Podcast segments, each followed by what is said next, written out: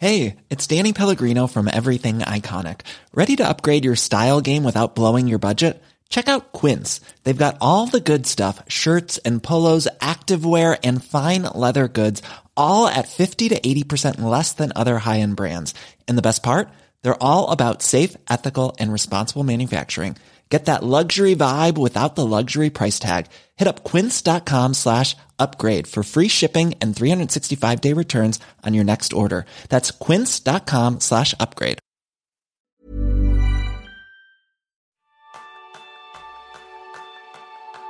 Bienvenidos a un nuevo episodio de Kenso, el podcast en el que descubrirás cómo ser efectivo para vivir más feliz. Un podcast de entrevistas a referentes y expertos de éxito para entender qué les hace especiales, cuáles son los hábitos que ponen en práctica para marcar la diferencia y cómo organizan su día a día para alcanzar los resultados. ¿Alguna vez has sentido que no te gusta tu trabajo actual y que te cuesta cambiar y desaprender lo aprendido? Ese es el tema principal del programa de esta semana, donde aprenderás cómo aprender de forma eficaz y convertirte en un nomad con Raúl Hernández. Raúl es consultor artesano especializado en proyectos de transformación. Es coach y creador del método Skillopment para ayudar a personas a aprender mejor y una persona que publica casi todas sus ideas y pensamientos en su blog y las redes sociales. Yo soy Jeroen Sangers, maestro en dudar de todas mis decisiones. Y yo soy Kiko Gonzalo, maestro en aprender todos los días algo nuevo. Bienvenido Raúl. Pues muchas gracias, bien hallado. Esto le da mucha rabia a la gente que hace entrevistas cuando dicen bien hallado. Pues yo lo digo. Claro que sí, nosotros encantado de ponernos rabiosos y de disfrutar mucho como vamos a hacer en estos minutos contigo. Raúl, la primera es muy directa. Tú que ahora eres un experto en el tema del aprendizaje, ¿cómo empezaste tú a aprender cuando eras joven? Bueno, pues yo aprendía de una manera muy tradicional. Yo era eh, por ponerlo en palabras sencillas, el empollón de la clase, el típico al que estudiar se le daba bien y se me dio bien durante mucho tiempo, durante la educación primaria, la educación secundaria, la universidad. Eh, para mí era una forma muy natural de, iba a decir aprender entre comillas, o de ir superando la dinámica del, del sistema educativo. Eh, para mí era muy natural la dinámica de las clases, la dinámica de los deberes, con lo cual me subía en ese tren y, parecía que aprendía y mis resultados pues eran buenos. La cosa cambia cuando luego pues te pasas al entorno profesional y ya no hay una clase a la que ir, ni un profesor que te va marcando el camino, ni un con lo cual el aprendizaje cambia de, estructura y te das cuenta de que te faltan recursos y de que eso no es un tren en el que tú te subes y te lleva a un sitio, sino que es un barco en el que si tú no das remos, pues la barca no se mueve o se mueve a merced de la corriente, ¿no? Y para mí ese ha sido el cambio que a lo largo de los años he ido haciendo en mi enfoque del aprendizaje. Y una cosa que ahora ya, habiendo estado eh, en todo este ámbito dentro del aprendizaje, de haber pasado todo esto, ¿qué te hubiera gustado haber aprendido cuando eras joven o cuando eras niño? Pues probablemente aprender a aprender.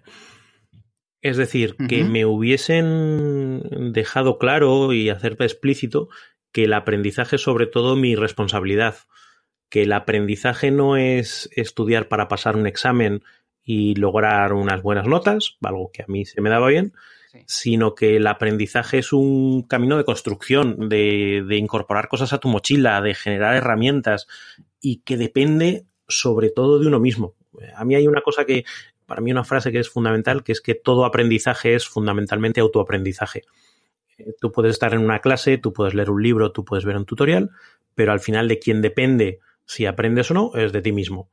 Y esa responsabilidad eh, y una serie de herramientas asociadas es lo que yo hubiese echado de menos, porque para mí eso es un superpoder. En el momento en que tienes eso, puedes incorporar con mucha facilidad las habilidades que te van haciendo falta y los conocimientos que te van haciendo falta. Sin eso, estás un poquito a expensas y un poquito desnudo. Eso es muy bueno.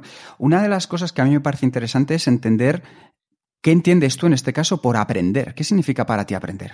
Pues eh, para mí aprender hay una, frase eh, que a mí se me ha quedado como definición ah, básica a la que recurro habitualmente, que es eh, adquirir conocimientos y desarrollar habilidades y mantenerlas a largo plazo, y ese es uno de los elementos fundamentales, para aprovechar oportunidades o enfrentarse a retos.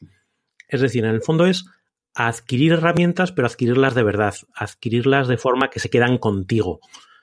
Y, para mí esa es la clave. Eh, mucho del supuesto aprendizaje que abordamos en el sistema educativo o también en el día a día no implica quedarse con esas herramientas, no implican a que forman parte de tu mochila y que las puedes sacar en el momento adecuado.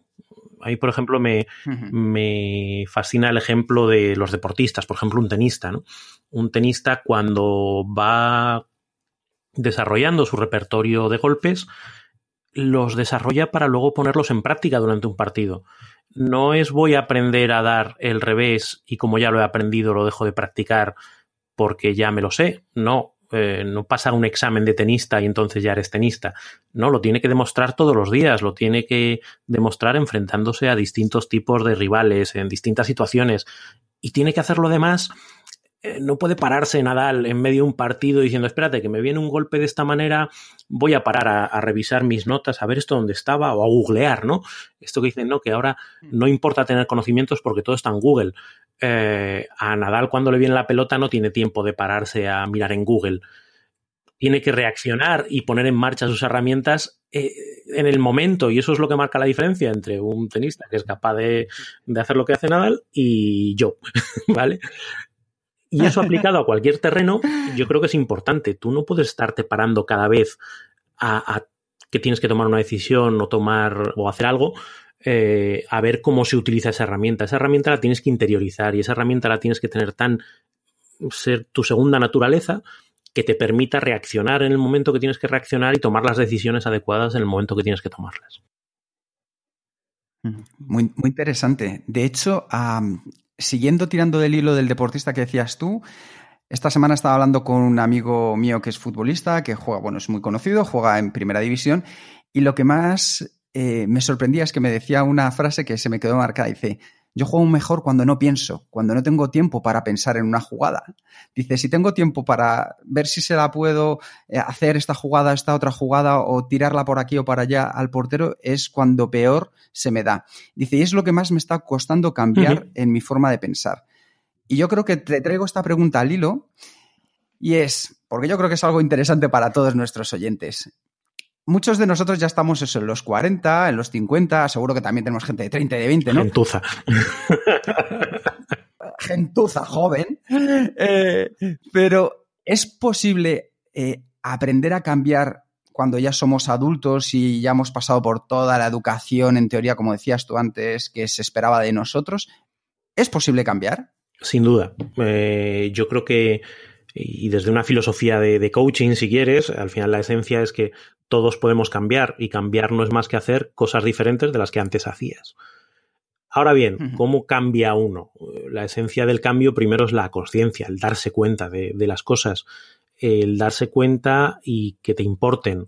Y una vez que te das cuenta y que te importen y te importan, empiezas a hacer, cosas diferentes. El otro día eh, parece que no tiene que ver, pero, pero intentaré que sí.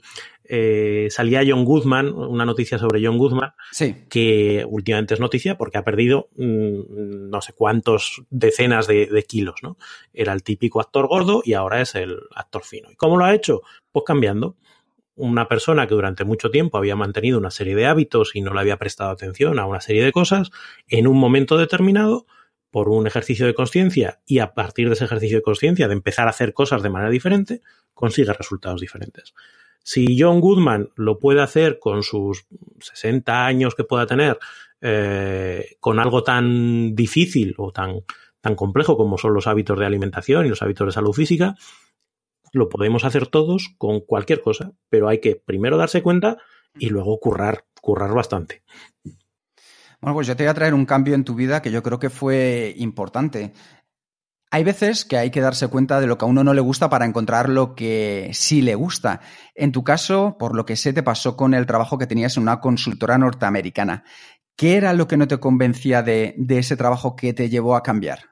Pues eh, esto corría el año 2006. Eh, Mi mujer se quedó embarazada en 2005 y de esto que empiezas a ver, que no, que no, que yo miraba hacia arriba y veía cómo era la vida de los que iban por delante de mí, de los que eran mis gerentes, mis socios, y veía su estilo de vida y veía el trabajo que tenían y yo decía, esto a mí no, esto a mí no, y ganan mucho dinero, eh, pero a mí no me convence mi día a día y esencialmente lo del, lo del hijo pues fue como, plus, yo no quiero dedicar mi día a trabajar para llegar a las nueve y media, a las diez de la noche y ver a mi hijo dormido, que era la perspectiva que yo veía a mi alrededor.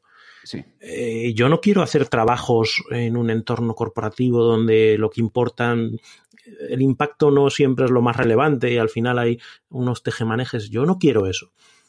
Coincidió además que en esa época era cuando yo tomé contacto con el mundo de, ni siquiera de las redes sociales, ¿no? En aquel entonces de los blogs, ¿no? Y empiezas a conocer gente que tiene otras inquietudes diferentes y que tiene otro espíritu, no sé si más emprendedor, pero sí una forma diferente de ver las cosas, ¿no? Y el contraste ese era como, ostras, es, eh, se me hizo tan evidente que cuando las cosas son tan evidentes no te queda más remedio que tomar acción. ¿Y qué decisiones tomaste para tomar otro rumbo? Pues la primera, eh, decirle a mi jefe que no quería seguir trabajando allí. Sin tener nada, eh, otra liana a la que agarrarme, dije, oye, yo esto no lo veo. Mm, además, por edad, pues me tocaba dar el salto a lo que sería ser gerente y digo, oye, para las... es que ni os lo planteéis. Entonces planteamos un proceso de salida pues muy pausado a lo largo de varios meses para eh, dar oportunidad a que la transición fuese lo más sencilla posible. Y tomé esa decisión. Otra decisión que vino casi a la vez, empecé a trabajar en, en el mundo de los blogs, trabajando con weblogs, y eso me daba la oportunidad de no tener que ir a una oficina pues la siguiente decisión fue dejar de vivir en Madrid. Eh, ni mi mujer ni yo somos de Madrid, llevamos siete años por allí, pero la vida de Madrid se nos hacía un poco difícil y seguro que Jerún, que también es de provincias, pues también aprecia la, la, libertad que te da vivir en un sitio más pequeño y demás. Y nos hicimos el petate y nos fuimos a un sitio en el que además no teníamos ninguna relación, que, es Aranda de Duero, y aquí seguimos y han pasado, pues eso, 13 años van a hacer, eh, 12 años va a hacer el próximo marzo. Pues eh, me parece interesante sobre eso. Tengo dos preguntas que creo que pueden ser muy relevantes. Una es cuando haces ese, ese cambio, me imagino que también te tuvo que dar algo de miedo, ¿no? Eh, ¿Qué te dio miedo, miedo y qué te hizo superarlo?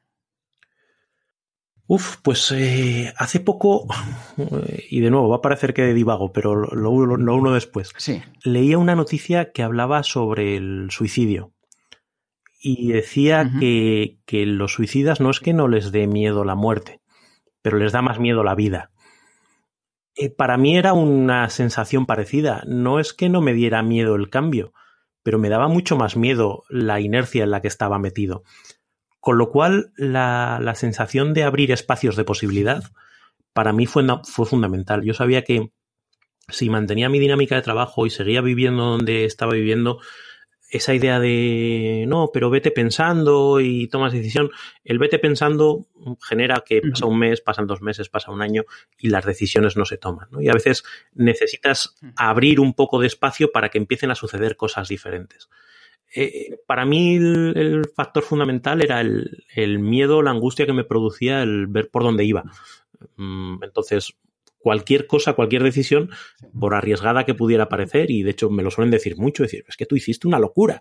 Digo, yo creo que la locura hubiera sido seguir haciendo lo que estás eh, haciendo. Seguro que encontramos una cuarta. Tres patas una pregunta, Raúl, eh, al respecto. Seguro que cuando terminaste la carrera tenías unas expectativas. Y por lo que nos has contado, esas expectativas no se cumplieron cuando entraste luego a trabajar en la consultoría, por lo menos las expectativas de propósito finales. Cuando volviste a hacer el ejercicio abriendo, como decías tú, espacios de posibilidad, ¿cómo te planteaste esta vez esas nuevas expectativas?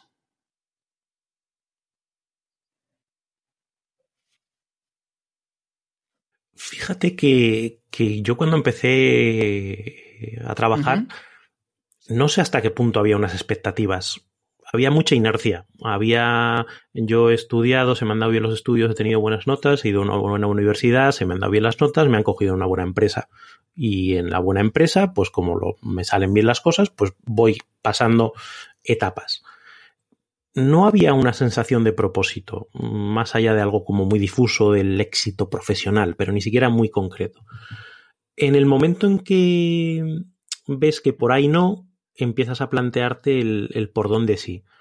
De hecho, una de las cosas buenas que tiene tener blog desde 2004, como lo tengo yo, es que esas reflexiones están escritas. Es decir, nos podemos ir a ver el post de mi blog donde yo hacía todas estas cavilaciones cuando todavía trabajaba en la consultoría y decía, ¿qué quiero ser de mayor? ¿Cuáles quiero que sean mis, mis vectores? Eh, yo recuerdo que una de las cosas que para mí era relevante era el impacto, tener la sensación de trabajar para una empresa, para una persona y que se notase que, yo había pasado por allí, que no se quedaba todo en un PowerPoint que no iba a ningún sitio. Eh, para mí era relevante también el equilibrio eh, vital entre distintas áreas, el poder disponer de tiempo libre pues, para mi blog, para mis historietas. Eh, para mí es muy relevante la la autonomía. Yo soy muy, no te voy a decir lobo solitario, ¿no? Pero me gusta estar un poco, eh, ser responsable de lo que hago y cuando soy yo el responsable de lo que hago lo tomo con mucha fuerza y cuando empiezo a tener que ceñirme a lo que dicen otros, Me, marchito como una, como una flor. Con lo cual, esas cosas eh, ya estaban ahí, ¿no? Y a lo largo de los años, pues una te vas dando que me parece muy interesante de todo lo que has dicho, Raúl, es que todos podemos cambiar y para aquellas personas que ahora mismo nos están escuchando y están pensando en dar un cambio en su vida, ¿cómo les recomendarías dar ese cambio? ¿Qué pasos pueden seguir para comenzar a dar ese cambio? Yo creo que lo primero que hay que asumir es eh, el deseo de cambiar y, y, hacer un ejercicio. Oye, una cosa es lo que yo declaro y otra cosa es mi agenda. El otro día me decía, ¿no? Si quieres eh, reconocer tus prioridades, mira tu agenda. ¿Cuánto tiempo de tu día a día dedicas a eso que dices que quieres ser? Eh, muchas veces parece que necesitemos un cambio radical para hacer las cosas y yo creo que es una forma de tener un burladero. Como es un cambio tan radical y es un cambio que nos da tanto miedo, tenemos una excusa para no hacerlo. Es que cómo me voy a liar la manta en la cabeza el otro día hablaba con, una persona, ¿no? Y me decía que tenía ganas de, hacer más networking, de ir más a eventos. Eh, y digo, ¿y por qué no lo haces? Es que me pasa que cuando me doy cuenta de cuándo son los eventos, pues eh, ya es demasiado cercano y como tengo hijos, pues no me puedo organizar y se me pasan. Digo, bueno, ¿qué tendrías que hacer?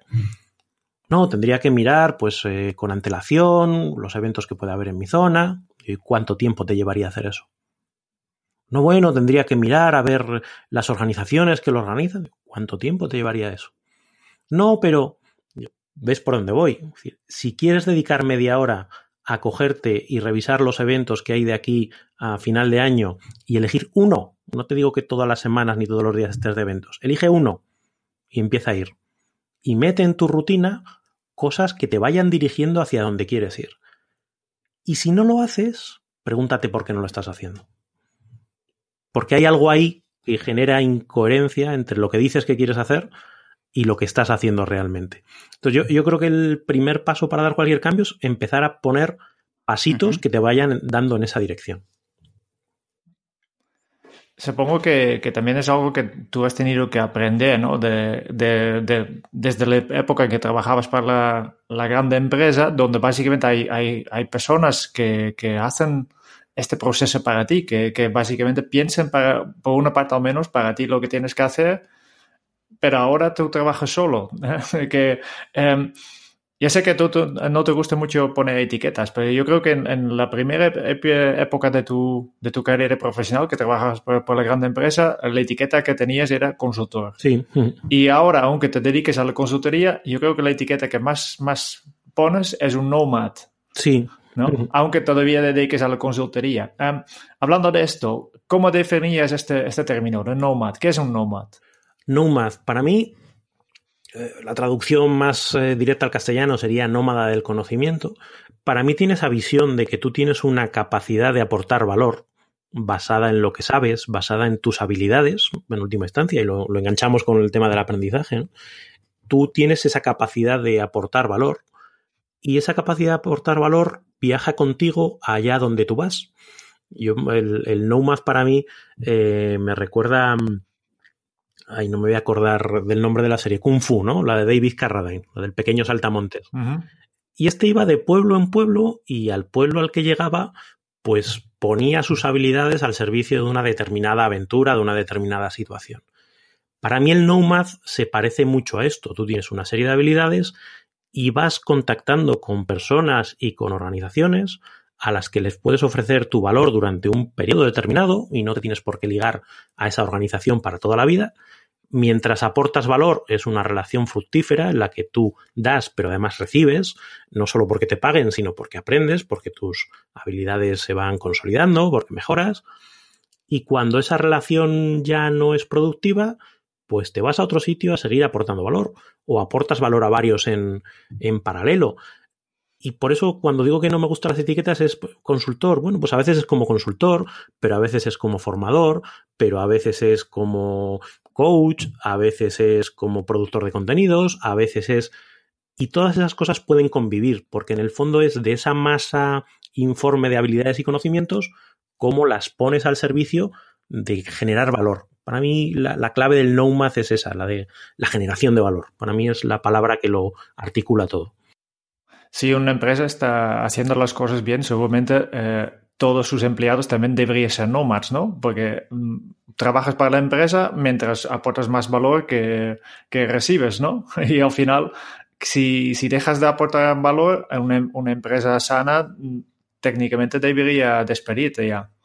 La lógica dice que deberíamos ir por ahí, pero todos sabemos que ni por el lado de las empresas que tienen sus rutinas y sus inercias y sus políticas y sus eh, historias, ni por el lado muchas veces de las personas, esa dinámica sucede. ¿Y cuántos casos no conoceremos de gente que dejó de aportar valor, pero se queda ahí amagado en su escritorio o en su despacho o le dan un título que en el fondo es una patada lateral para quitárselo de en medio?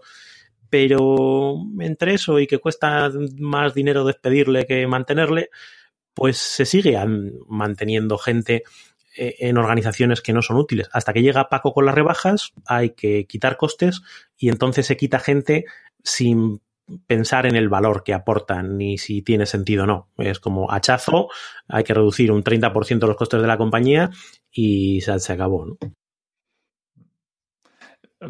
Por lo que, lo que entiendo, el Nomad me parece una, una forma más moderna eh, de una relación entre, entre alguien que ofrece sus servicios y alguien que, que lo compra, ¿no?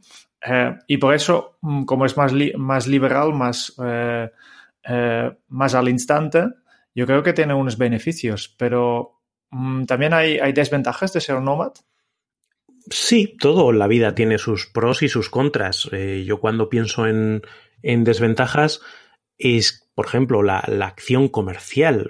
No me gusta llamarlo así, ¿no? Pero la búsqueda de nuevas oportunidades, de, dónde vas a aportar valor la próxima vez. Eh, siempre he defendido que lo de los contratos indefinidos mm, tiene un nivel de protección muy limitado y que al final lo único que cambia es cuánto cuesta eh, despedirte, pero que, tú no tienes seguridad en ningún lado. ¿no? Eh, pero sí que hay una aparente sensación de seguridad que el, la dinámica con un determinado, con un único cliente, que en el fondo es lo que haces cuando tienes un trabajo fijo, eh, te da, ¿no?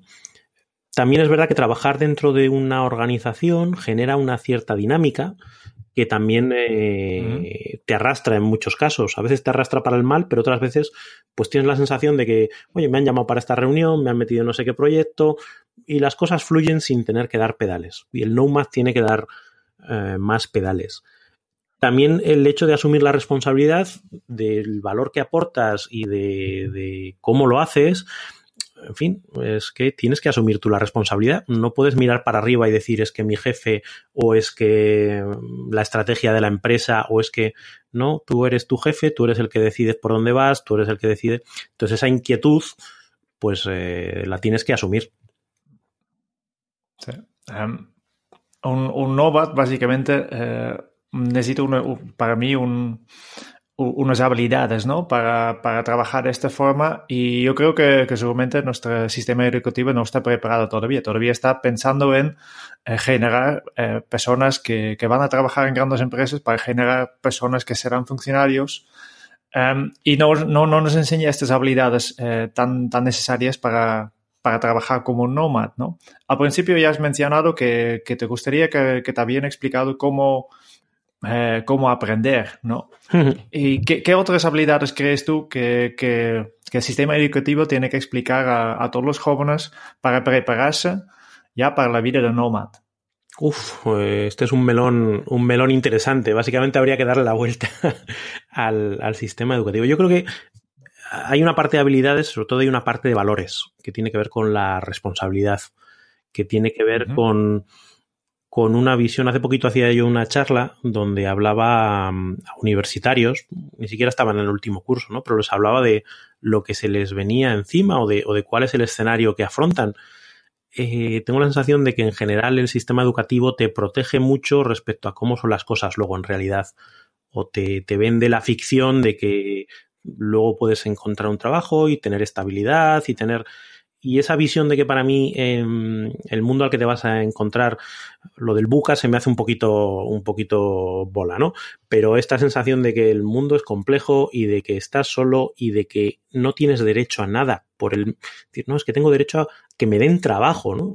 ¿Por qué alguien te tiene que dar trabajo? ¿Por qué alguien te tiene que asegurar tu estilo de vida? Todo eso está ahí si tú consigues generártelo y si consigues aportar valor. Si no aportas valor, nadie tiene por qué darte trabajo, nadie tiene por qué asegurarte nada. A partir de ahí surgen una serie de, habilidades. Para mí eh, hay una serie de habilidades sociales, de, relación, de, que, son fundamentales y, yo creo que se trabaja muy poquito. Habilidades de comunicación, mm, no solo de hablar en público, sino de cómo expresarte razonablemente, cómo expresar tus ideas, cómo estructurar tus ideas, cómo eh, tratar con otras personas. Ahí hay una serie de, cuestiones que son muy relevantes, temas relacionadas con, efectividad o con productividad. La idea de que nadie te va a venir a organizar tu trabajo, sino que tienes que ser tú el que, el que te lo organices y el que defina tus prioridades y el que establezca tareas y el que haga sus propios seguimientos todo eso mm, no tienes la sensación. Mi hijo ahora va a cumplir 13 años, el mayor, la pequeña 10. Y yo veo que eso en el cole se incentiva poquito tirando a nada. Y lo que puedas incentivarle tú bien, y le quedan por delante pues tres, cinco, diez años de seguir en ese sistema. Y yo lo que intento es irles comiendo la oreja, decir, oye chicos, que todo lo del cole está muy bien, pero esto es responsabilidad individual y vuestros deberes son vuestros y les intento enseñar a hacer mapas mentales y les intento enseñar a organizarse sus tareas y que planifiquen todas esas cosas que luego van a tener que hacer por sí mismos. Por tanto, ¿tú crees que también existe aquí una responsabilidad de los padres, ¿no? De, enseñarles también las habilidades que, les faltan. Yo por, por pura por puro amor a mis hijos. yo quiero que les vaya bien en la vida y yo quiero darles mm, no dinero, de hecho iba a decir que también, pero no, dinero no quiero darles. Yo lo que quiero darles es herramientas que les sirvan para que les vaya bien en la vida. Entonces, lo que les den en los coles, pues bien está. Y si no me gusta lo que les dan en los coles, pues me aguanto porque tampoco tengo muchas opciones. Y, lo que no, complementarlo por, mi cuenta. ¿Qué es lo que te, más te cuesta de la vida de nómada? ¿O qué es lo que más echas de menos de tu vida eh, como consultor en grande empresa? Hmm.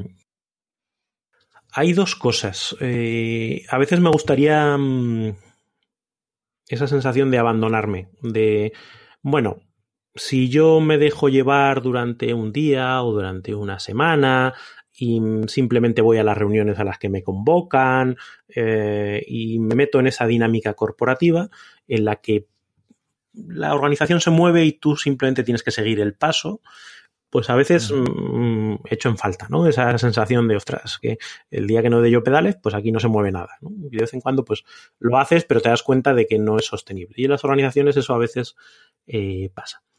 Y luego hay otra parte que intento mm, complementar por otras vías, pero es la parte social. A veces las organizaciones te dan posibilidades pues, de tener un ambientillo, un grupito, tu, eh, chascarrillos, eh, este tipo de cosas que cuando estás más por tu cuenta, pues eso es más difícil de sostener. Llegas a un proyecto, haces eh, camarilla, pero al cabo del tiempo, pues de poco tiempo, pues tú desapareces de ahí, ¿no? Y ellos siguen. Y esa visión, pues a veces también he hecho, hecho en falta. Digo, quería saber cómo, cómo solucionar este eh, más que nada la parte social, ¿no? De, de ahora estás eh, viviendo en Aranda del Duero, mm, ¿qué, qué, haces aquí? ¿Te has juntado al, al club de, de, nómades de Aranda del Duero o, ¿cómo, lo haces? no, pero debería hacerlo. De hecho, hemos, eh, hemos montado un pequeño mastermind aquí, pues con con dos o tres personas de por aquí que también tienen pues alguna, alguna inquietud. No, yo no soy muy social, yo no soy de estas personas que necesitan estar siempre rodeados de gente, pero sí es verdad que de vez en cuando echas de falta. Para mí, eh, redes sociales me han servido para, mm, compensar en cierta manera esa, esa, ausencia de relaciones, porque vas viendo gente, gente que te cae bien, gente a la que vas viendo sus proyectos, de vez en cuando pues, te tiras un Skype o, intercambias un par de ideas, y para mí eso en general, bueno, pues tiene, tiene su punto suficiente. Una pregunta que quería hacerte, estaba viendo estos días un documental de Enrique Bumburi que acaba de sacar un, un recopilatorio de todos sus años en la música y decía una cosa muy interesante, decía que él no se sentía un artista, que él se sentía un artesano. Tú que has estado en los dos mundos y has vivido de manera profunda los dos mundos, ¿cómo definirías y cómo diferenciarías también la consultoría de lo que tú hablabas antes, de la consultoría artesana?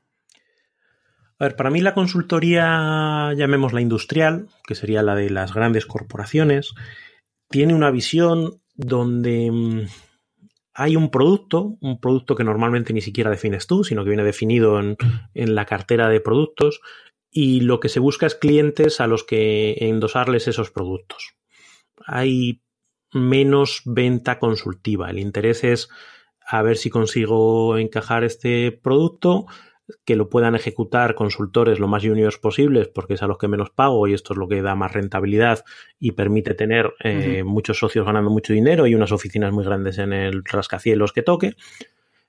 Y hay a veces esa dinámica genera perversión, genera perversión por hay que alcanzar no sé qué cifra de ventas, porque hay que sostener todo el chiringuito, hay que, si a este cliente le viene bien este producto bien y si no, pues le pego dos martillazos para que le quepa. Eh, mientras que la visión artesana yo creo que tiene un punto de, hecho a medida, de trabajar con el cliente, de entender qué es lo que necesita, de quitarse de en medio si realmente ves que no le vas a ayudar porque no tienes esa presión de tengo que sacar, eh, me decía un, un, amigo que sigue trabajando en la consultoría industrial, yo este año tengo que vender un millón de euros aunque sea vendiendo palos de ostras, pues yo mm, si tengo que vender palos, pues no, yo quiero hacer lo que quiero hacer, quiero aportar valor y encontrar a los clientes a los que les pueda aportar valor. Y a partir de ahí existe esa relación personal, ese mimo, ese diseño a medida. Y, yo creo que va por ahí la, la visión de la consultoría artesana, ese mimar tus herramientas, ese, eres tú el que hace todo el proceso, no es que llega un socio y vende y luego se lo endosa a un gerente para que se lo endose a tres juniors que ejecutan el proyecto, sino que te implicas en todas las fases del proyecto. Esa parte para mí es también de las más relevantes. Millions of people have lost weight with personalized plans from Noom, like Evan, who can't stand salads and still lost 50 pounds. Salads, generally, for most people, are the easy button, right? For me, that wasn't an option. I never really was a salad guy. That's just not who I am. But Noom worked for me. Get your personalized plan today at Noom.com. Real Noom user compensated to provide their story. In four weeks, the typical Noom user can expect to lose one to two pounds per week. Individual results may vary. Hold up. What was that? Boring. No flavor. That was as bad as those leftovers you ate all week. Kiki Palmer here, and it's time to say hello to something fresh and guilt-free. Hello Fresh. Jazz up dinner with pecan-crusted chicken or garlic butter shrimp scampi. Now that's music to my mouth. Hello Fresh. Let's get this dinner party started. Discover all the delicious possibilities at hellofresh.com.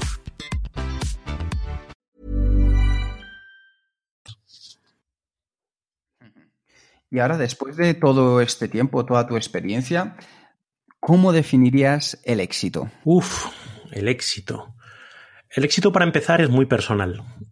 Eh, el éxito tiene que definirlo cada uno en sus propias dimensiones. Y uno de los grandes riesgos que existe respecto al éxito es comprar la imagen de éxito que nos viene de otros sitios. El éxito asociado eh, pues a, que no sé quién sale en las revistas, o no sé quién gana mucho dinero, o no sé quién tiene un coche muy grande, o no sé quién ha ascendido a ser director de no sé qué. Yo creo que el éxito tiene que, definirse en base a las necesidades de cada uno. Cada uno tenemos nuestras preferencias y para mí el éxito, por ejemplo, eh, tiene mucho de poderme dar un paseo por las viñas de aquí de la Ribera del Duero un martes por la mañana sin tener la sensación de que estoy traicionando a nadie. El éxito para mí tiene mucho que ver con estar a mediodía cuando vienen mis hijos y poder compartir la comida y hablar de las cosas que les pasan. El éxito para mí es poder mm, poner un canal de YouTube y no tenerle que dar explicaciones a nadie. El éxito también es poder pagar las facturas pero no eh, hacer un viaje a Tailandia cada dos por tres. Y respeto mucho a quien define el, su éxito en base a, otros parámetros diferentes. Pero los míos mm, quiero definirlos yo, porque al final mi vida es mía y, tengo que, ser coherente conmigo mismo. Una muy interesante respuesta, Raúl. Eh, por otro lado, Skillopment es tu proyecto a través del cual ayudas a otras personas a desarrollar sus habilidades de aprendizaje de forma más eficaz. ¿De dónde surgió la idea y qué es? Si nos puedes explicar de manera breve para que lo entendamos rápidamente, Skillopment. Pues de dónde surgió precisamente de darse cuenta de que esa habilidad de aprender a aprender es fundamental en el desarrollo de cualquier carrera profesional, eh, sobre todo ahora que los, los, procesos de innovación y de transformación y de todo es tan rápido que las habilidades que te han servido hace cinco años, pues probablemente no te sirvan dentro de otros cinco, ¿no? Con lo cual tienes que ser capaz de desarrollar nuevas habilidades y seguir aportando valor a lo largo de, toda tu vida.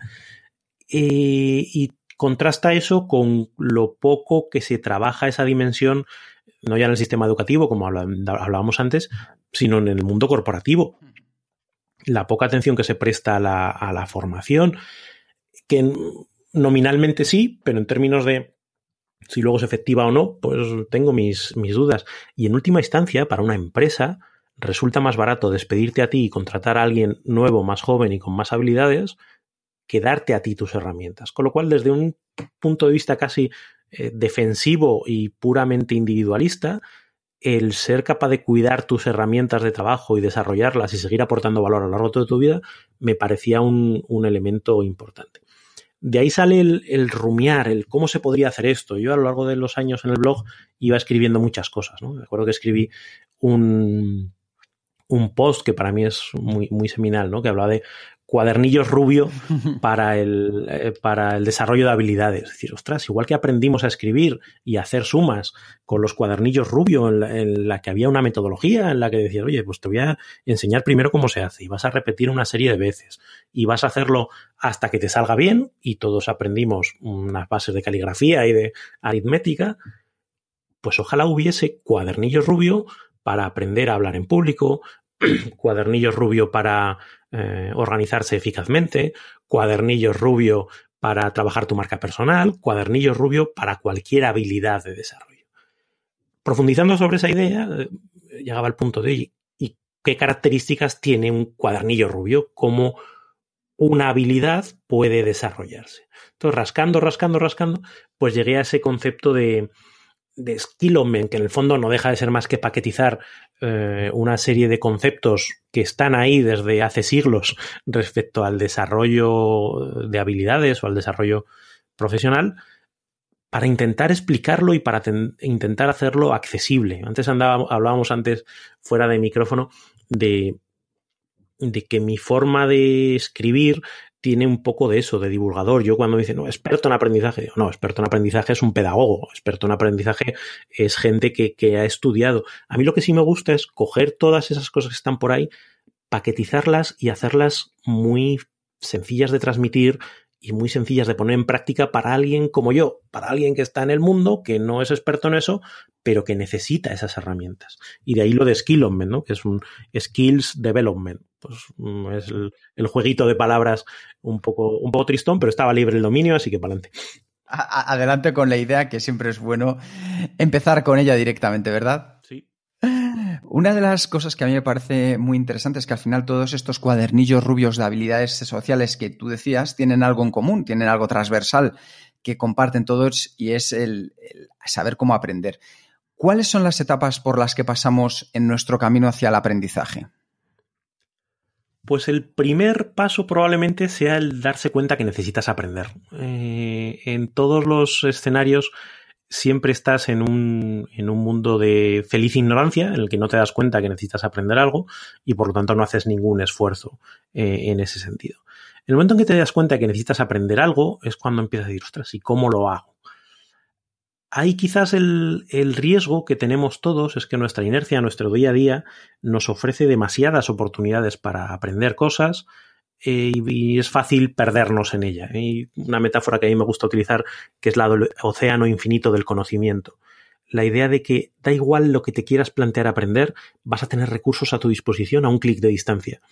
Y si eres como tú, eh, perdón, como yo, que soy goloso y que todo me genera curiosidad, ostras, pues es como, como para un goloso de verdad entrar en una pastelería donde hay un montón de pasteles y ahora me apetece este, ahora me apetece este, tendemos a picotear mucho. Y el picoteo dificulta el aprendizaje, porque el aprendizaje requiere foco, el aprendizaje requiere que estemos centrados, que mantengamos la intensidad del, esfuerzo durante tiempo, que hagamos repeticiones, que hagamos una serie de cosas, con lo cual eh, el primer ejercicio es focalizarse y decidir qué quiere aprender uno, por qué lo quiere aprender, que el, concepto de motivación ahí es esencial, es decir, ¿para qué quiero hacer esto? ¿Para qué quiero que me sirva? Si es un deseo genérico, esto a mí me pasó en su día, ¿no? Quiero aprender chino. ¿Por qué? Porque el chino es el idioma del futuro. Y me busqué un libro de chino y leí la introducción y, uf, y a la segunda semana no se volvió a saber nada del chino. ¿Por qué? Porque en mi idea de aprender chino no había nada tangible, nada concreto. Yo no quería aprender chino porque quiero irme a vivir a Shanghái. No me quiero eh, aprender chino porque no, era un deseo genérico. Pues el deseo genérico se diluye muy rápido. Mientras que si tienes una necesidad acuciante de... me pasó, ¿no? Se me ha estropeado el disco duro del ordenador. Quiero cambiarlo por un SSD. No tengo ni idea de cómo hacer esto. Pero mi objetivo de aprendizaje era clarísimo, era quiero cambiar el disco duro sin tener que buscar una tienda, que en Aranda, tiendas Apple, no hay muchas. Entonces, eh, te buscas un, tutorial y empiezas a aprender de los distintos modelos de iMac que hay y, ves cómo se desmonta y, al final dices, venga, para adelante. Y lo desmonté y lo cambié. Ahí había un objetivo de aprendizaje tan claro y tan tangible que el aprendizaje se produjo. Entonces, el tener claro para qué quieres aprender es, es, fundamental. Y a partir de ahí, pues aplicar una serie de, de dinámicas que están siempre presentes en cualquier aprendizaje. ¿Puedes compartir con nosotros alguna estrategia para aprender mejor? Pues os puedo contar eh, varias. La primera es eh, seleccionar muy bien qué es lo que quieras aprender. aprender. Imagínate que yo digo que quiero aprender música. De ese océano infinito del conocimiento decido que quiero aprender música. Pero que quiero aprender música no vale quieres aprender de música, quieres aprender historia de la música, quieres aprender los distintos estilos musicales que hay, quieres aprender a tocar un instrumento, quieres aprender a componer, quieres aprender teoría musical, ¿qué quieres aprender? quiero aprender a tocar un instrumento, ¿vale? ¿Qué instrumento? Que es la guitarra, el ukelele, el piano, la guitarra. ¿Qué quieres hacer con la guitarra? Quiero tocar cuatro acordes, el la, el re y el mi. Ostras, eso ya es un objetivo muy claro, el definir con concreción qué es lo que quieres aprender, es un ejercicio fundamental, porque eso te enfoca enseguida en los recursos que necesitas, en el tipo de trabajo que tienes que hacer, mientras que el aprendizaje difuso no vale para nada. Eh, otro elemento fundamental para el aprendizaje, eh, la práctica deliberada. Es decir, me voy a plantear sesiones de trabajo en las que quiero resolver un problema concreto. Con lo cual, si quiero aprender el La, es que esta sesión de trabajo me voy a centrar nada más en aprender el acorde de La.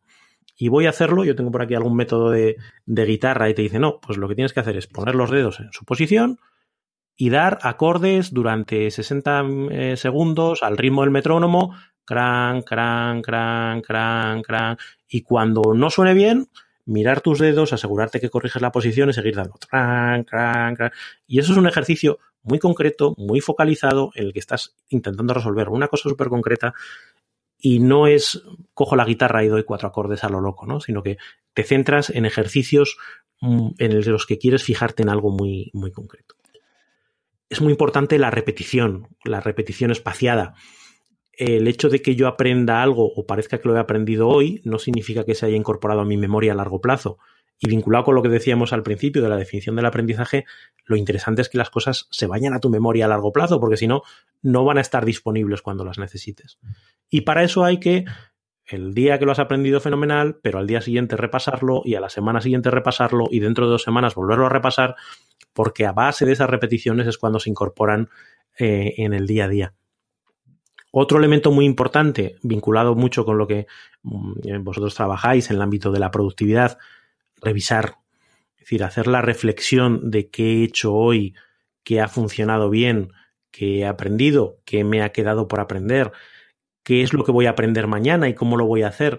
Ese ejercicio de metaaprendizaje, de salirse del día a día de, la práctica y reflexionar sobre lo que está funcionando y lo que no, ayuda mucho porque ayuda a corregir. Si no reflexionas, no corriges buscarse un proyecto práctico me parece fundamental a la hora de aprender. Si yo quiero aprender los acordes, pues que sea ser posible para tocar una canción concreta. Y si puede ser además tocarla con un grupo de amigos con los que me comprometo y que eso ya supone un, un anclaje para mi aprendizaje, pues mejor que mejor. Porque cuando estás trabajando en un proyecto concreto, el aprendizaje se ordena muy fácil. Te das cuenta de lo que necesitas aprender, de lo que no, de lo que es importante, de lo que no, de cuáles son los siguientes pasos. Entonces, hacer proyectos prácticos que pongan sobre la mesa tus aprendizajes ayuda mucho a, darle motivación y a darle continuidad al aprendizaje. Y he dicho muchos muy seguidos, perdonadme. Nada. Si, si, lo entiendo bien, el método Skillopment es para lo que yo digo aprendizaje en, en vertical, para profundizar mucho en, en un tema.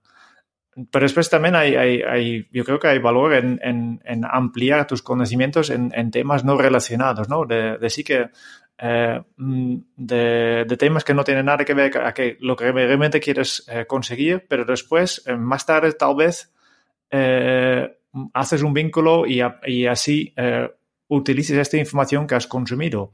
¿Tienes también alguna idea sobre, sobre este tipo de aprendizaje en, en horizontal? Fíjate, hablaba con, con un eh, amigo en, el, en, un capítulo de mi podcast y él hablaba del de, eh, concepto de aprendiadicto. Él se declaraba aprendiadicto. Dice, a mí lo que me gusta es la primera parte del aprendizaje, cuando llegas a algo nuevo y le metes el diente y todo te parece fantástico. Eh. Dice, pero luego cuando llega la etapa del, de la mejora incremental y poquito a poco, a mí eso me aburre. A mí lo que me... Entonces paso a otra cosa. Y hacíamos la reflexión de que aparentemente eso puede, puede considerarse como un picoteo eh, que, no, que no consolida nada, pero es verdad, como bien dices, que esa acumulación de habilidades puede resultar muy útil, a veces de una manera no planificada y a veces de una manera eh, sorprendente, pero el ir generando tu propia combinación particular de conocimientos, de habilidades, de intereses, permite que en un momento determinado surjan combinaciones que otros no tienen, combinaciones muy particulares. Uh -huh. Y eso le da personalidad a, al valor que tú aportas. A mí me pasa mucho, yo soy muy de picotear, ¿no? Y, y pues puedo montarme mi, mi, página web y puedo hacer una Excel y puedo entender a un financiero y puedo hacer coaching y hago fotografía y hago algo de música y hago y ahora estoy con el visual thinking, ¿no? A ver cómo en mis habilidades de facilitación meto más dibujitos y más y dices, ostras, ¿eres un experto en todas esas cosas? Pues probablemente no llego a ser experto en casi ninguna, pero de todas ellas las ensamblo y me dan una forma particular de abordar los temas que a lo mejor un experto determinado no, no tendría. Es lo que se habla mucho de esto, ¿no? De las habilidades en T últimamente, ¿no? De, ah, mola tener muchas eh, en horizontal y alguna en vertical.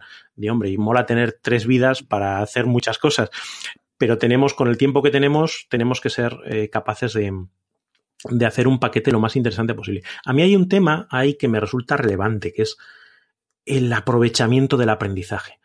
No se trata tanto de convertirse en un experto en algo, sino que tú decides el nivel de profundidad al que quieres llegar, y yo a lo mejor no quiero ser un experto músico, sino que me vale con saberme cuatro acordes para tocar cuatro cancioncitas en la guitarra, pero que el tiempo que dedique a tocar la guitarra sea lo más aprovechado posible. Porque yo supongo que a ninguno de los que estamos aquí, ni a ninguno de los que nos escuchan, nos sobra el tiempo. Y si sacamos tiempo para leer un libro o para hacer un curso o para eh, ver un tutorial en YouTube, ostras, qué menos que honrar ese tiempo que hemos dedicado y ese esfuerzo y a veces el dinero que hemos dedicado a sacarle partido. No a, a ir a un curso del que una semana después no te acuerdas de nada o a leer libros que pasados seis meses no has aplicado nada de ellos. Ostras, ¿y aquí nos ponemos? Hagamos el aprendizaje efectivo. Y no hace falta ser experto, cada uno define el nivel al que quiere llegar. Pero por lo menos saquemos partido al tiempo que dedicamos. Si no, es una pena. Sí, al, final es esto, ¿no?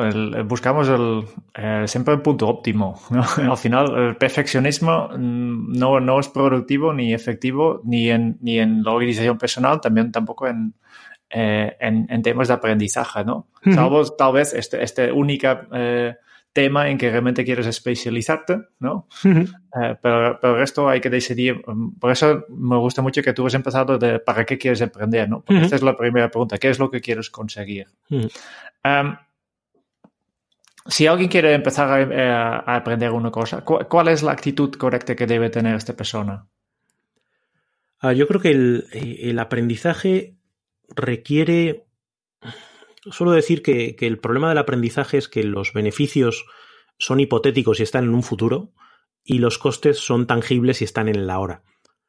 Eh, es ahora cuando tengo que hacer el esfuerzo, es ahora cuando tengo que mantener la constancia, es ahora cuando me tengo que enfrentar al error, porque cuando uno aprende se va a equivocar siempre, siempre, siempre. Con lo cual, al que no le guste equivocarse, no va a aprender nada en la vida uno tiene que, asumir con alegría los errores y analizarlos y incorporar el aprendizaje que le dan esos errores, iterar. Entonces tiene que tener esa, mentalidad de que el aprendizaje es un camino, de que los beneficios no se van a notar en el corto plazo. Tiene que tener esa visión de compromiso y de asumir los costes en el corto para obtener los beneficios en el largo. A mí me parece que es eh, la visión más fundamental y donde muchos nos caemos cuando nos empieza a resultar aburrido el aprendizaje, cuando nos empieza a resultar repetitivo, cuando nos dicen que tenemos que hacer este ejercicio, que si esto ya me lo sé, si esto empezamos a caernos y empezamos a no obtener el resultado. Y el resultado solo viene si efectivamente mantienes la concentración, la motivación, el esfuerzo, si sigues las pautas que te dan, etcétera. Yo creo que esa es la, probablemente la mentalidad más importante que hay que mantener. Y Raúl, Ahora ya después de todo esto que has compartido con nosotros, una pregunta muy personal. ¿Tú qué quieres ser de mayor? Uf, pues esa es, esa es gorda. Eh, eh, fíjate que una de las cosas que he ido aprendiendo a medida que voy cumpliendo años es que esa pregunta quizás no se responda nunca. Y esa visión de, de tener claro un destino y, planificar y acercarme a ese destino, pues a lo mejor es ilusorio y de lo que se trata es más de tener la sensación de que estás vibrando en armonía contigo mismo y de que estás tomando decisiones que son coherentes con lo que piensas, ir viendo hacia dónde te lleva. Yo que quiero ser de mayor, quiero ser coherente. Mm, para mí esa es el... Y eso a lo mejor se muestra de una determinada manera o de otra, pero para mí creo que esa es la, la vía que, me llama, ¿no? O, por donde creo que, yo quiero avanzar. Genial. Eh, ya para, acabar, antes de pasar al cuestionario, una última pregunta eh, y es si tú tienes alguna pregunta final, siguiente paso, sugerencia o, mensaje para los oyentes de este podcast. Eh, voy a ser muy, muy malvado, pero dejad de escuchar este podcast y dedicaros a ponerlo en práctica. Uno de los riesgos y pasa en todos los ámbitos, ¿eh? pero igual el de la productividad es uno de los que más.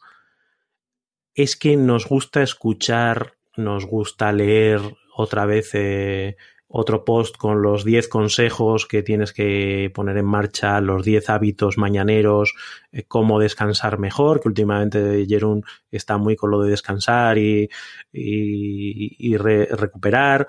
Y nos leemos el GTD una vez y como nos ha gustado nos leemos otro libro de GTD y nos inscribimos a 20 blogs y todo el día estamos rumiando cosas en vez de ponerlas en práctica.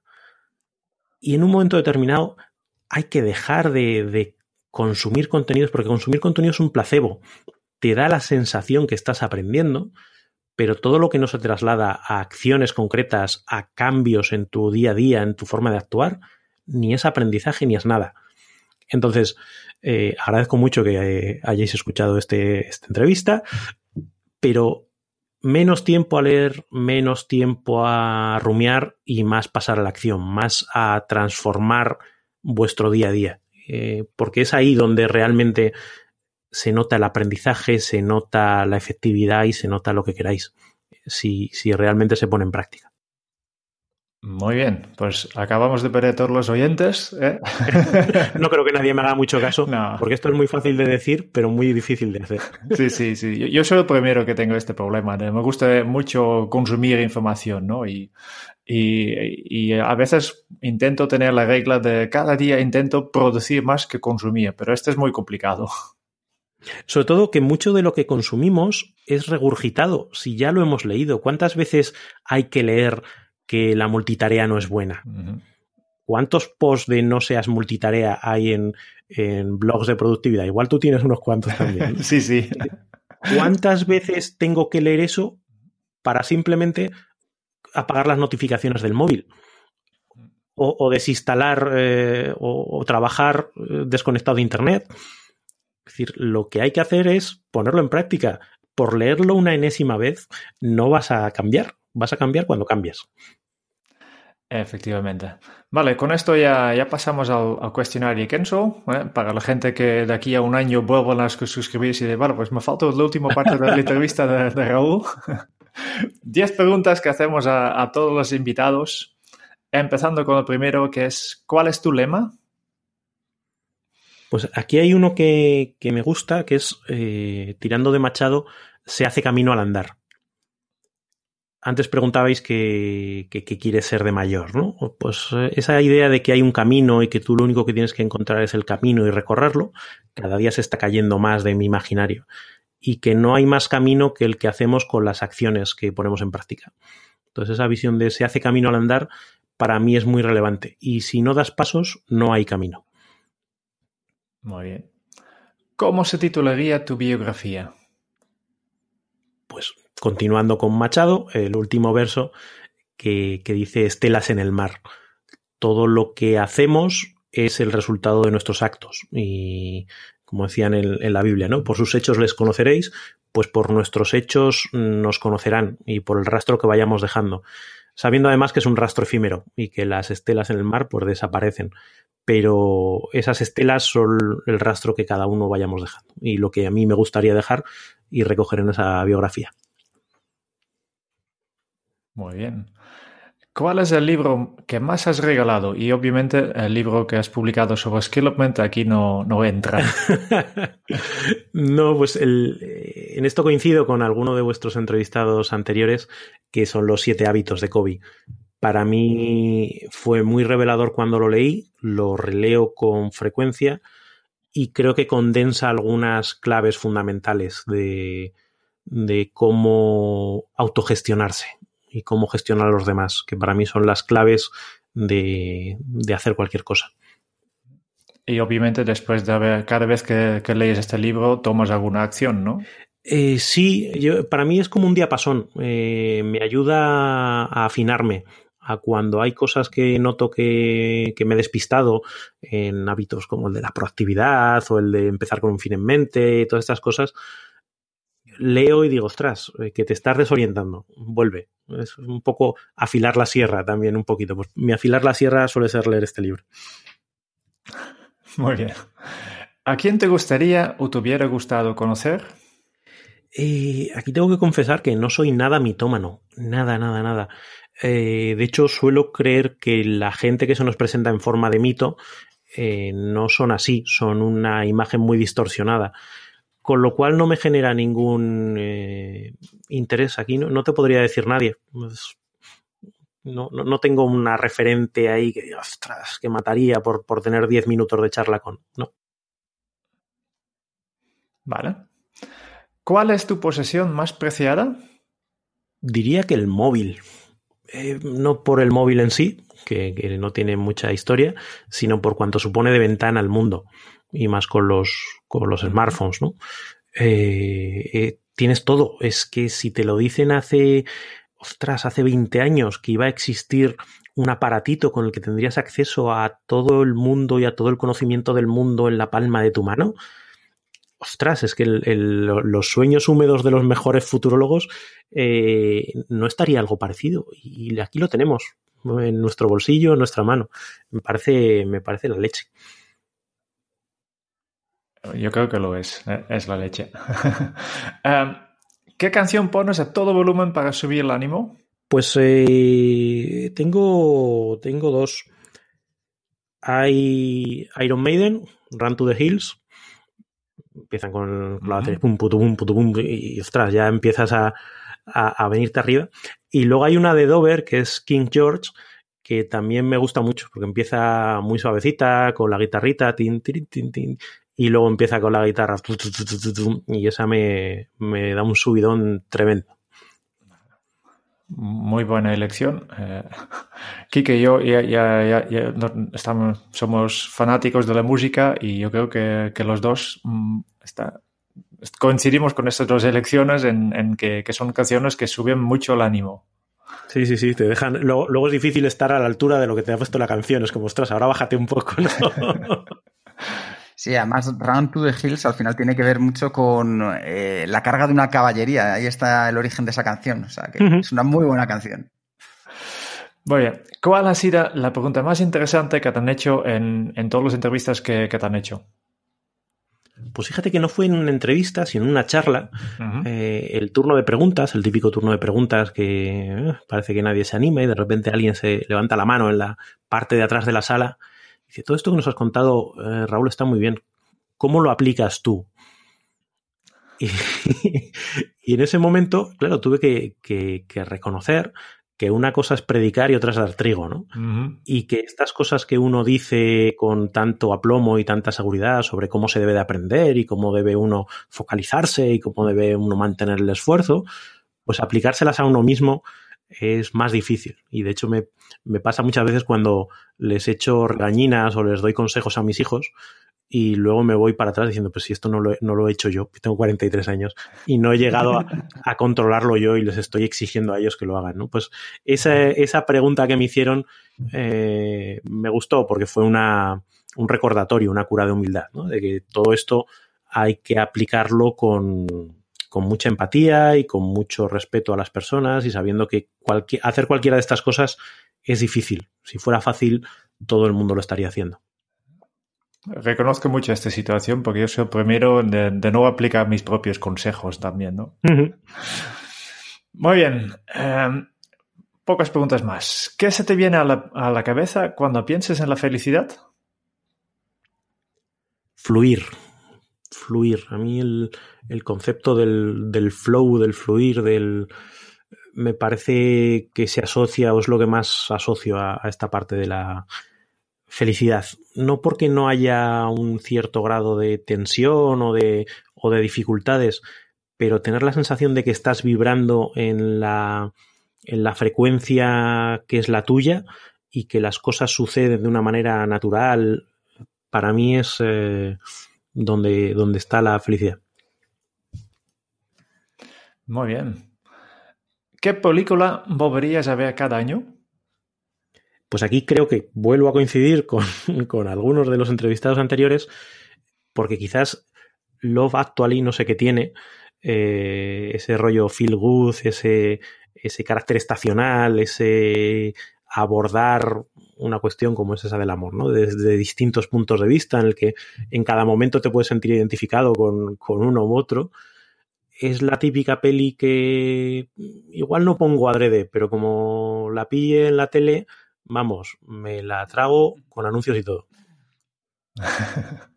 Esto quiere decir mucho. Sí, ¿eh? sí, sí, esto en, lo, en, los tiempos que corren vale un poco sí. Sí, sí. Si tuvieras que dar un mensaje en una cápsula para tu yo del futuro, ¿qué le dirías? Le diría dos cosas. Lo siento y de nada. Lo siento porque las cosas malas que le pasen en gran medida serán responsabilidad de mi yo actual. Y de nada porque las cosas buenas que le pasen también son responsabilidad de mi yo actual. Creo que con esa visión que decía antes de que caminando no hay camino y que el camino lo hacemos al andar, el yo de dentro de 20 años estará en el sitio al que el yo de ahora y de los años sucesivos le hayan llevado. Asumiendo el, eh, los factores externos, la suerte, lo que queramos, pero creo que tenemos mucha responsabilidad en cómo construimos nuestro futuro. Qué bonita la frase. Um, con esto ya, ya vamos terminando y vale, Raúl, como ya has escuchado algunos podcasts, algunos episodios anteriores, ya sabes que, que toca ahora. Eh, Quique nos hace un resumen de todo lo que hemos podido aprender de este caso de Raúl. Lo estoy deseando. Compartir con Raúl un rato es una auténtica felicidad, sobre todo cuando empieza por compartir con nosotros algo que a muchos nos da miedo y es que siempre es posible cambiar, porque en el fondo es mucho más peligrosa la inercia que el propio cambio. Para ello, disfrutar de abrir esos espacios de posibilidad. Y él fue coherente, eligió caminar por un nuevo sendero como nómada, un nómada del conocimiento que aporta valor en un entorno que le apasiona. Y lo ha hecho gracias a potenciar sus habilidades, forjar herramientas artesanas y descubrir que el éxito es una definición propia y única. Que para él es un deseo matutino, es un paseo matutino por los campos de Aranda de Duero, es compartir una comida con la familia o disfrutar con sus hijos para que descubran los cuadernillos rubio de habilidades sociales. Y también ha querido compartir su experiencia con todos nosotros. Nos ha enseñado a aprender y que aprender es disfrutar de un camino de autoaprendizaje, con costes a corto y beneficios a largo plazo. También es adquirir conocimiento y desarrollar habilidades que podamos mantener a largo plazo para enfrentarnos a retos y a descubrir nuevas oportunidades. Y cómo no, hay que saber que ahora es el mejor momento de aprender a aprender. Para eso cuatro pasos. El primero, bendita ignorancia, que descubramos y nos demos cuenta que necesitamos aprender. El segundo, tener una inquietud y dentro del océano infinito del conocimiento preguntarnos para qué queremos aprender. El tercero, darnos responsabilidad individual, porque el aprendizaje es un camino de construcción y de generar herramientas y desarrollar nuestras habilidades. Y por último, el cuarto paso, ser una máquina de aprender, haciendo una práctica deliberada y repetida de aquello que estamos adquiriendo. La vida para Raúl es un barco. Es un barco donde puedes dejarte llevar por la inercia y moverte a merced de la corriente, o como ha hecho él, puedes aprender a remar para alcanzar su destino dejando estelas en la mar. Muchísimas gracias, Raúl, porque ha sido todo un placer tenerte aquí en este episodio. Ay, que casi lloro, hombre. Qué bonito. Nosotros lloramos de todo lo que aprendemos contigo, Raúl. Muchísimas gracias. Gracias a vosotros. Es un placer escucharos y poder haber participado es una, una, alegría inmensa. Muchas gracias también a todos los oyentes que después del consejo de Raúl, yo creo que son pocos que han llegado a este punto, pero a los que han quedado, muchas gracias por escuchar este podcast. Si te ha gustado, por favor, deja tu reseño de 5 estrellas del podcast en iTunes o deja un comentario en iBox para ayudarnos a llegar a más oyentes. Y si quieres conocer más sobre Kenso y cómo podemos ayudarte a mejorar en tu día a día, puedes visitar nuestra web en kenso.es. Te esperamos en el próximo episodio del podcast de Kenso, donde Jerún y yo buscaremos más pistas, trucos, consejos y conoceremos a alguien que nos ayude a ser más efectivo para vivir más feliz. Y hasta entonces es un buen momento para poner en práctica un hábito Kenso. Menos consumir información, más pasar a la acción, porque solo vas a cambiar cuando cambies. Hasta dentro de muy pronto. Chao.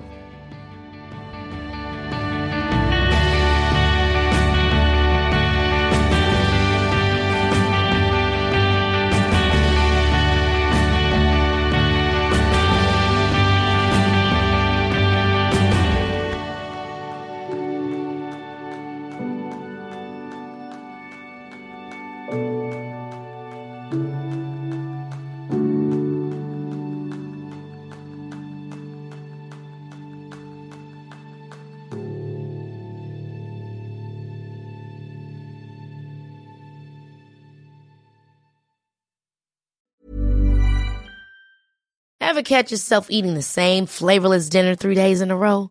Dreaming of something better? Well, HelloFresh is your guilt-free dream come true, baby. It's me, Kiki Palmer. Let's wake up those taste buds with hot, juicy pecan-crusted chicken or garlic butter shrimp scampi. Mm. Hello Fresh. Stop dreaming of all the delicious possibilities and dig in at HelloFresh.com. Let's get this dinner party started.